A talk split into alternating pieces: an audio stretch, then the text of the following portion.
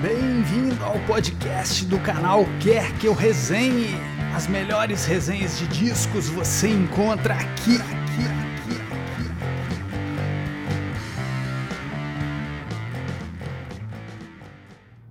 Olá pessoal do Quer Que Eu Resenhe. Solteiro sim, sozinho nunca. Hoje eu vou falar para vocês da minha trilha sonora preferida e também do meu segundo álbum preferido. Ele demorou a entrar na, na, na, minha lista porque, ao contrário da Rolling Stone e outras listas por aí, eu não coloco, eu, eu, eu, eu priorizo nas minhas listas álbuns de estúdio ou álbuns que tenham material inédito ou quase todo inédito. E só recentemente eu descobri que a grande maioria das músicas dessa trilha foram lançadas é, originalmente nesse álbum, né? Então, sem mais delongas, hoje eu vou falar para vocês da trilha do filme Singles, do Cameron Crowe, de, de 1992, aqui no Brasil, Vida de Solteiro. Eu tô aqui com VHS porque eu sou cult, eu sou old school, e eu assisti a primeira vez em fita VHS, né? Entregando a idade aqui, ó. Pra vocês verem que eu não estou mentindo sozinho fita original, ó, da Warner. Foi um dos filmes que eu mais vi na vida, né?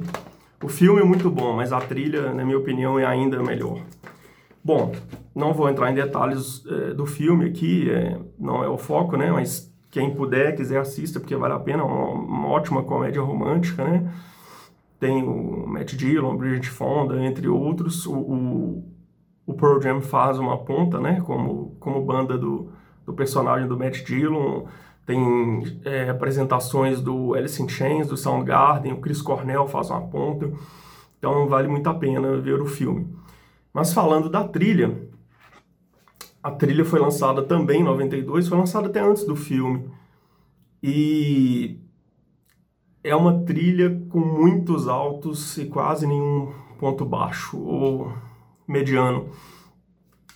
Ela já abre com petardo, uma das melhores músicas do Alice in Chains, acho que todos concordam, que é Wood, que no mesmo ano entrou no álbum Dirt, né, que é um escasso, né, na minha opinião, o melhor do Alice in Chains, acho que de todos, da maioria, né, é o segundo álbum deles.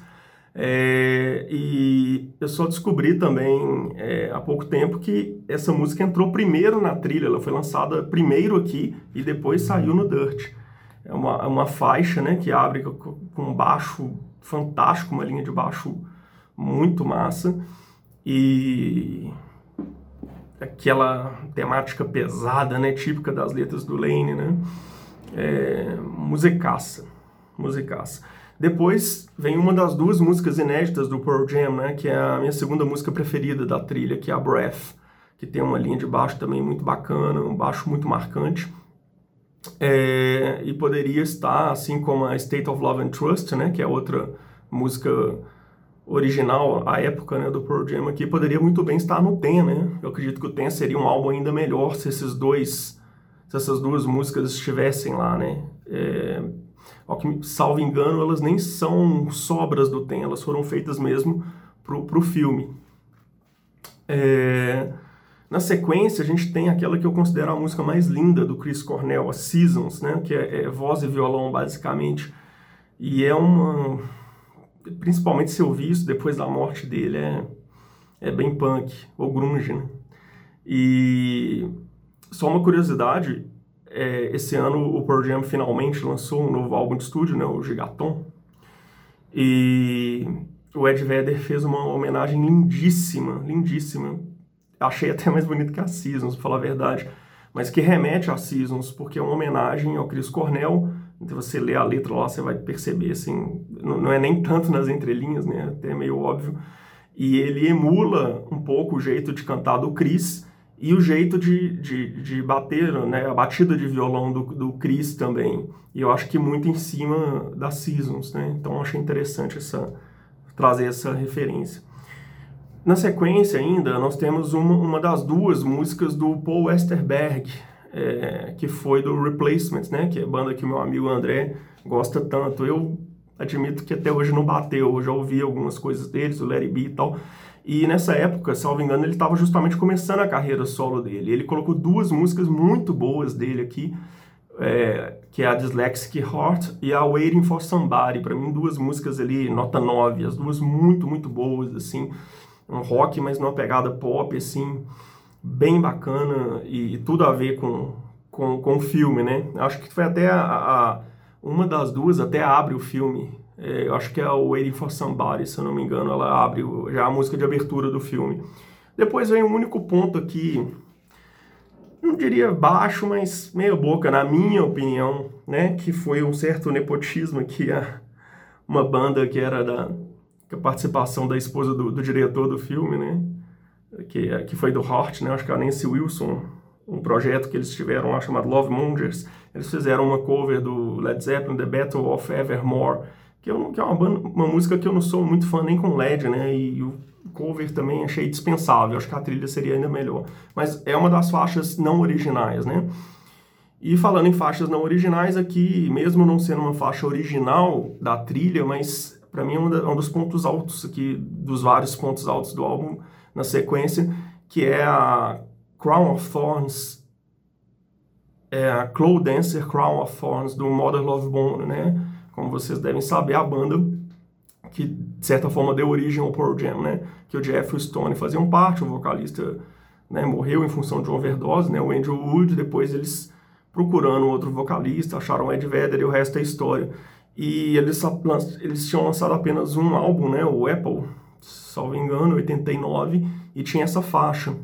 Aqui ela é uma versão ligeiramente diferente da original, junta duas músicas aqui, lindíssimas, lindíssimas. É, é um, entra, entra um piano muito bonito. Só uma observação, eu não sei se a voz do Andrew Wood era exatamente assim, mas acho que se ele não emula, lembra muito a voz do Axel Rose aqui, o que para mim não é exatamente uma virtude, mas mesmo assim a faixa é linda, linda.